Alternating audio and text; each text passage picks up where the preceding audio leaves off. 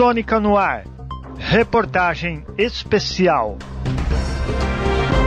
Pesquisa realizada pela Fundação SEAD em 2023 mostra que 68% dos moradores do estado de São Paulo compraram produto ou contrataram algum serviço pela internet nos últimos 12 meses. Outro levantamento feito pela Octadesk, em parceria com Opinion Box, indica que muitos brasileiros realizam compras mais vezes por sites do que por ambientes físicos. Saiba mais a reportagem de Renan Alexandrini.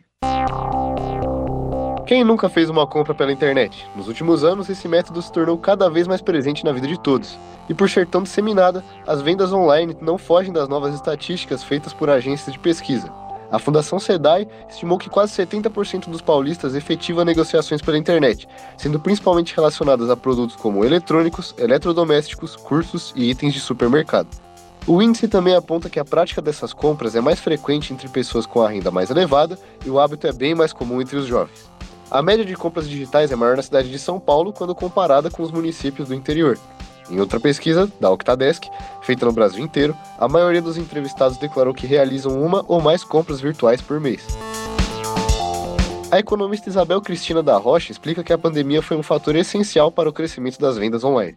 Antes da pandemia, a gente tinha ainda a questão de supermercado, as pessoas iriam ao mercado, tinha muita compra online, mas de outros itens depois da pandemia, durante o processo da pandemia, tudo precisou ser online, né? Então eu acredito que a pandemia que acabou impulsionando esse processo todo. E continuou, né? Porque como as pessoas perceberam que é possível é mais rápido, né? Então acho que isso foi um fator de ter continuado e aumentando aí essas vendas pela internet. O presidente da Associação Comercial e Industrial de São Bernardo do Campo, Walter Moura Júnior, comenta o novo método que os empreendimentos estão aderindo recentemente. Hoje, as empresas, inclusive, têm desenvolvido um trabalho de trabalhar não só o comércio presencial, mas também é, o comércio via omnichannel, ou seja, o multicanais que, que a gente fala, aonde as vendas são realizadas por sites, é, muitas lojas, eu vou dar um exemplo aí de uma empresa aí que é praticamente o exemplo do, dos multicanais, é a Juliana Flores, que utiliza a sua loja física como uma vitrine. Eles investem muito nas lojas físicas, mas a grande sacada, a grande, vamos dizer assim, as grandes vendas é, são feitas pela internet. E, então, como nós enxergamos isso? O comércio ele não sente o impacto do aumento das transições pela internet, ele está inserido nesse contexto. O comerciante hoje ele tem que vender pela internet. Walter Moura Júnior também fala sobre o que é feito pela Acisbec para contribuir com o comércio online de seus associados. A Associação Comercial tem realizado inúmeras ações, eventos, estimulando que os, os seus associados vendam mais pela internet, utilizem mais plataformas de venda, é, próprias ou através de parceiros, como nós temos vários exemplos aí. Então eu acho que a venda pela internet ela é uma realidade e o correto não é a questão não é afetar o comércio, e sim agregar para o desempenho do comerciante no seu negócio. Quem não se adaptar às vendas pela internet, claro que está fadado a não ter sucesso no seu negócio. Para economista, o mercado virtual costuma ser mais barato, o que incentiva ainda mais as compras por esse meio, além de explicar também quais produtos são os mais consumidos. A possibilidade de pesquisa online dá essa liberdade, né, da questão do preço. Então, acho que eletrônicos, mesmo alimentação, acho que esses estão impulsionando bastante, assim, né, muito. Eletrônicos, eletrodomésticos, alimentação.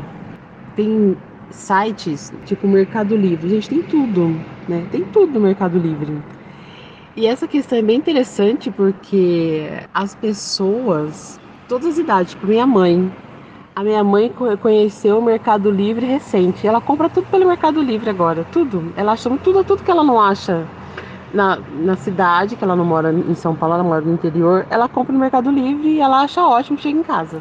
Isabel Cristina da Rocha esclarece como as lojas físicas estão sendo e serão impactadas pelo aumento do comércio online. Eu acredito que, considerando a evolução do mercado dessas questões mais virtuais, a gente vai ter um, não, não fechamento de loja, no sentido de não ter mais loja física, muito pelo contrário, mas uma redução, assim, sabe? De ter loja física para as pessoas virem os produtos. É, o mercado vai ter que se adequar um pouco a isso, né? Acho que vai passar um pouco pela mudança de processo.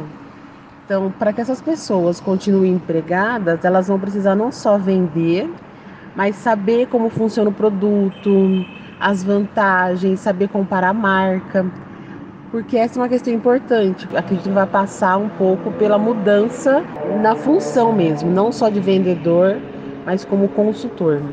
A economista complementa que, mesmo com o aumento do comércio virtual, muitas pessoas ainda preferem comprar por lojas físicas. A pesquisa feita pela Fundação SEBAI também mostra que 30% dos brasileiros são contrários a realizar compras pela internet. Essa estatística se deve a muitos ainda não conhecerem de forma apropriada os instrumentos digitais e também por terem medo de sofrer com golpes, além de falta de acesso à rede. Essa reportagem teve locução, edição, produção e roteiro de Renan Alexandrini, aluno de jornalismo da Universidade Metodista de São Paulo. Trabalhos técnicos de Léo Engelman.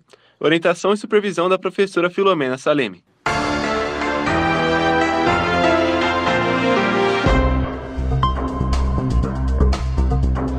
Sônica no ar. Reportagem especial.